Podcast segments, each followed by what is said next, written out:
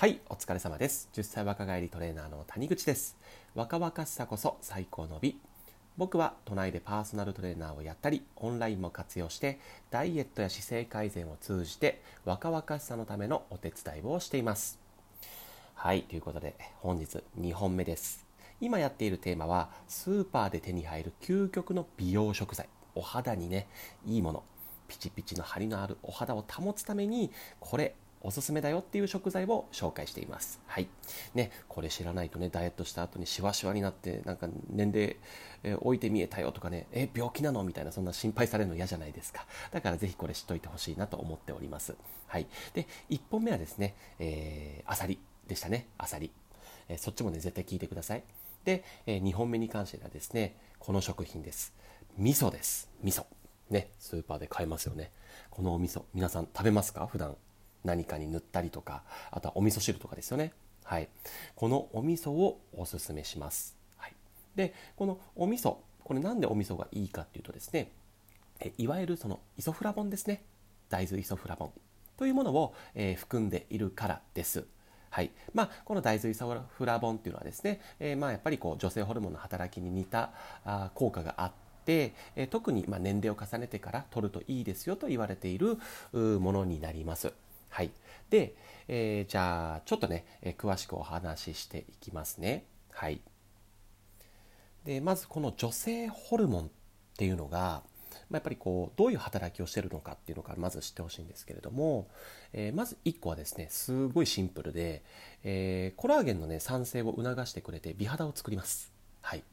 だからこれ減ってくると美肌じゃなくなっちゃうんですよ。あともう1個ねえー血管とか骨とかね、えーそういうものの健康を保ってくれるのも、えー女性ホルモンです。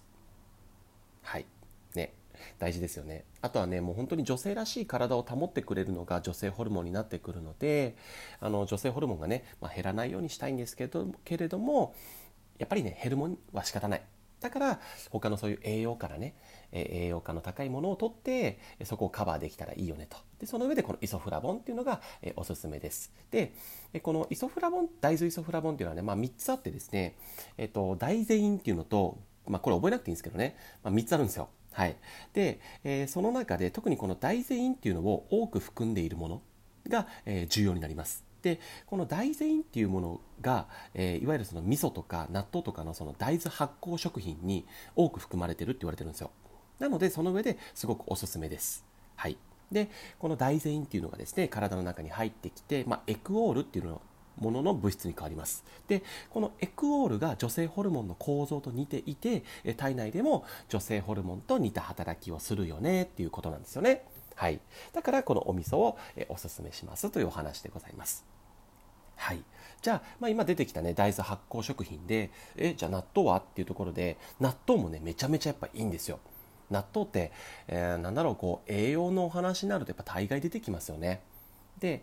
ただまあこれ僕の見解になっちゃうんですけど、えっと、基本的にこう食品ってできるだけちっちゃい形要は、えっと、固形ではなく液状のものの方が吸収がいいんですね。なんとなくイメージ湧きますよね。硬いものを体に入れていくよりかはもう液状のものの方がなんかこう浸透していく感じあるじゃないですか。でも体って本当まさしくそうで固形のものよりかは液状のものの方が吸収がいいのでだからまあその上で僕はまあ、えーしっかりと余すことなく吸収できるという上で、まあ、このお味噌がいいかなと思います。はい。なのでですね、まあ、ぜひね、え朝とかね朝晩とかもうアサリを入れたお味噌汁にしたらもう僕最強だと思います。あのお肌に絶対いいですよ。絶対取った方がいい。はい。あの本当おすすめです。まあ僕もねあの基本的には朝はお味噌汁飲むようにしていてでその中にま豆腐入れたりとか納豆も一緒に食べたりとかしてるのでアサリはねそんな買わないんですけどね。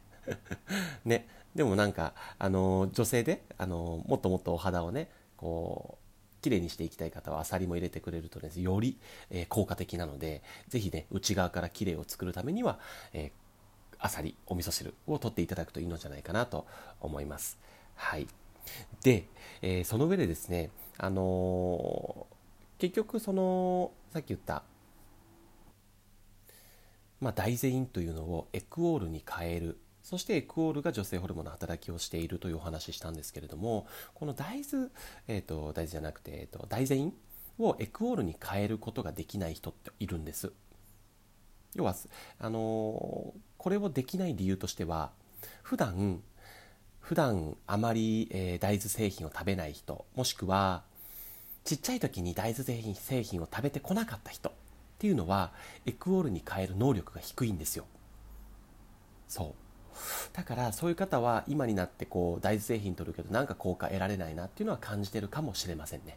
はい。それはまあ頭に入れといてください。ただまあ普段から取るようにするっていうのは大事ですので引き続き取っていただけたらと思います。はい、で他の要因としては睡眠をしっかりとっていないとね。なぜならば腸内環境がね崩れてくるからです。はい。でえっと、腸内環境ってねやっぱりあの栄養を吸収する上では非常に重要になってきますので腸内環境を整えるためにも睡眠をしっかりとること。はい。でえー、まあ、今腸内環境というお話出てきましたけれども腸内環境を整えるためにも、えー、何でしょうね。まあ言っちゃえば暴飲暴食しないとかね。あとはまあ野菜をしっかり食べるとか。ねえーと、お味噌にもなりますけれどもそういう発酵食品をよく摂るとかねそういうふうにしてあげるとなお、えー、この効果を得られるようになるので、はい、その辺りにも気をつけていただけるといいかなと思います。はい、はい、なのでねそのまあ栄養ってそれこそこれ取ったらいいよねで終わってるのがほとんどだし、えっと、そうお伝えする専門家の方トレーナーさんとかねセラピストの方多いんですけれども結局その栄養がですよちゃんと体の中に入って、まあ、さっきの話じゃないけど正しいうーんなんかなこう物質に変換できるかどうかとかちゃんと吸収されて細胞まで届いているかっていうことがことも非常に重要になってくるのでただ取ればいいっていうわけでもないんですよ。うん、ただね今これご紹介させていただいているこの味噌に関してはやっぱり腸内環境も整えてくれるので、まあ、絶対取った方がいいんですけれどもなんかこう栄養食品をとってもねなかなか効果が出ないっていう方はその栄養食品が悪いんじゃなくておそらくあなたの腸内環境とか、えー、私生活に乱れがあって効果を得られてない可能性があるのでそっちをね見直してください、はい、そっちを見直してあげると効果をしっかり得られるようになってくると思います。はい、で腸内環境の整え方はね、えー、前回でその腸内環境とかね遺産分泌とかって言って、えー、テーマでお話ししている回がありますのでそちらを、探していただけるとと思います。20何回目前回か前々回ぐらいですね。23とか4とかその辺りにあるかなと思うのでそこで腸内環境の整え方とか遺産のお話のところを、えー、しっかりと学んでいただけるとより今日の、えー、お話とリンクしてねえどんどんどんどんもう綺麗になることができるのでぜひ、えそっちも聞いていただけたらと思います。はいということで余談タイム始めます。余談タイムです。はい。でね、えさっきねその結局まあイソフラボンを取ってねそのエクオールという形に変えられない人たちがいますよっていうお話をさせていただいたんですけれども、えー、皆さんこれね聞いてる人の中で牛乳って牛乳を飲んでねお腹痛くなる方ってどれぐらいいます？あれって何でお腹痛くなるか分かりますか？